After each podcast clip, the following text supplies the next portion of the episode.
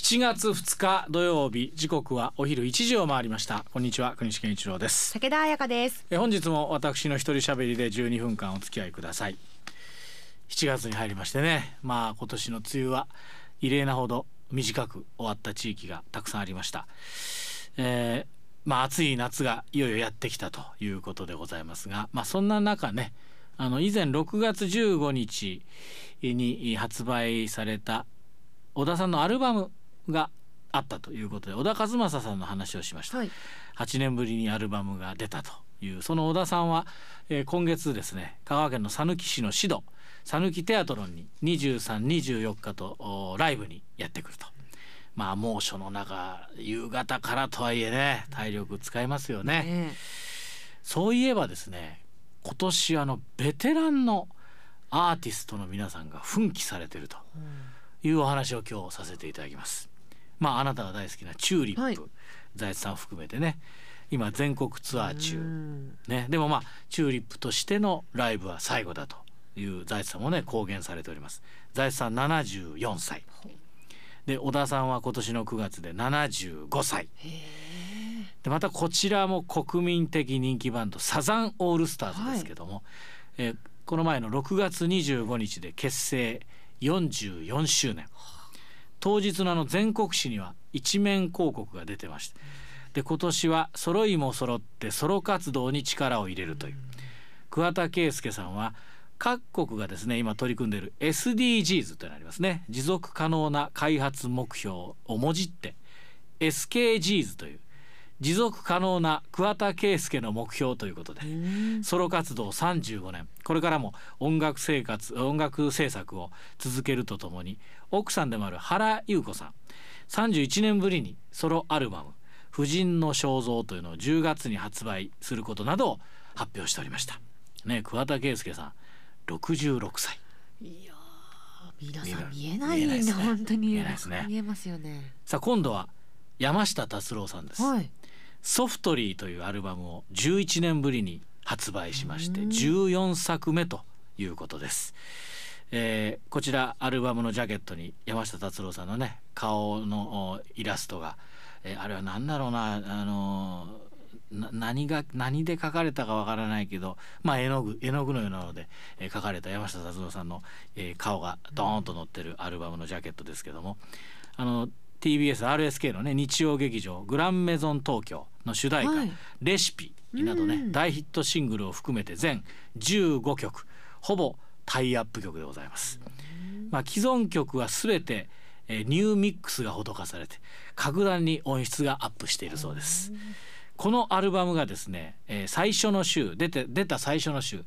15.1万枚15万1,000枚ね、うん、えー、売り上げて6月28日付のオリコン週間アルバムランキングで1位を獲得しました。これは2012年9月に出されたベスト以来9年8ヶ月ぶり通算12作目の1位となったそうでございます。でこれで山下さん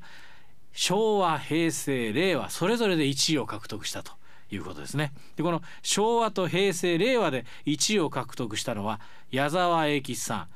奥さんの竹内まりやさんあと桑田佳祐さんに続いて史上4人目の達成となったそうです。でまた山下達郎さん69歳と半年での獲得になりましてアルバム1位獲得最年長アーティストとしては70歳で達成した矢沢永吉さんに次ぐ2位だと。さらに20代30代40代50代にも1位を獲得してましてで今度60代で5つの年代で1位を獲得したアーティストというのは竹内まりやさん松任谷由実さんに次ぐ3人目となってで男性アーティストとしては初となったそうです。はい、主なアルバムとして20代は「ライド・オン・タイム」で、えー、これが1980年9月。30代は「メロディーズ」これが1983年。40代は「トレジャーズ」1995年。で50代は「レイ・オフ・ホープ」という。これが2011年で、えー、60代はこのソフトリー2022年ということでねいや輝かしい、えー、成績というか結果を残されてるわけなんですね。でちなみに昭和での1位「えー、ライド・オン・タイム」だから平成1位はアルチザン令和1位ソフトリーまあ本当輝かしい記録をね次々と打ち立てていらっしゃいます。あの山下達郎さんといえば東京生まれで大貫妙子さんらとシュガーベイブというのを結成しましてでアルバム「ソングスでデビューしました。このアルバムのプロデュースを手掛けたのが大滝栄一さんというえ、ハッピーエンドというのをね、えー、細野晴臣さんらとこう結成しましてその後、えー、ナイアガラレーベルというのを作って、えー、ソロ活動を開始されまして「君は天然色」とか「恋するカレン」とか「幸せな結末」とかですね、えー、ご自身で歌われてね。あのこう「じゃんじゃんじゃじゃんじゃんじゃんじゃじゃんじゃんじゃん」ってあの独特のもうこれを聞くと大滝さんだっていう「じゃじゃじゃじゃ唇んとくがらせてじゃじゃじゃじゃじゃじゃじゃじゃじゃって。それこそあの出前一丁のコマーシャル。ごまの剣じゃじゃじゃじゃじゃあらよ手前一丁も大竹さんの作ったコマーシャルなんですけどつまりその CM ソングとかねあと他の歌手への楽曲提供とかねそれあの熱き心にとかねえー、いろいろな方々にも歌を提供されてます。冬のリビエラとかね森進一さん、えー、まあそういう活躍された大滝栄一さんでございますけども、まあ、山下達郎さんと大滝栄一さんは大滝さんが5つ年上だそうで。でお二人とも一人っ子で声の質も似てることからもう親戚なんじゃないかと思うほど音楽性でも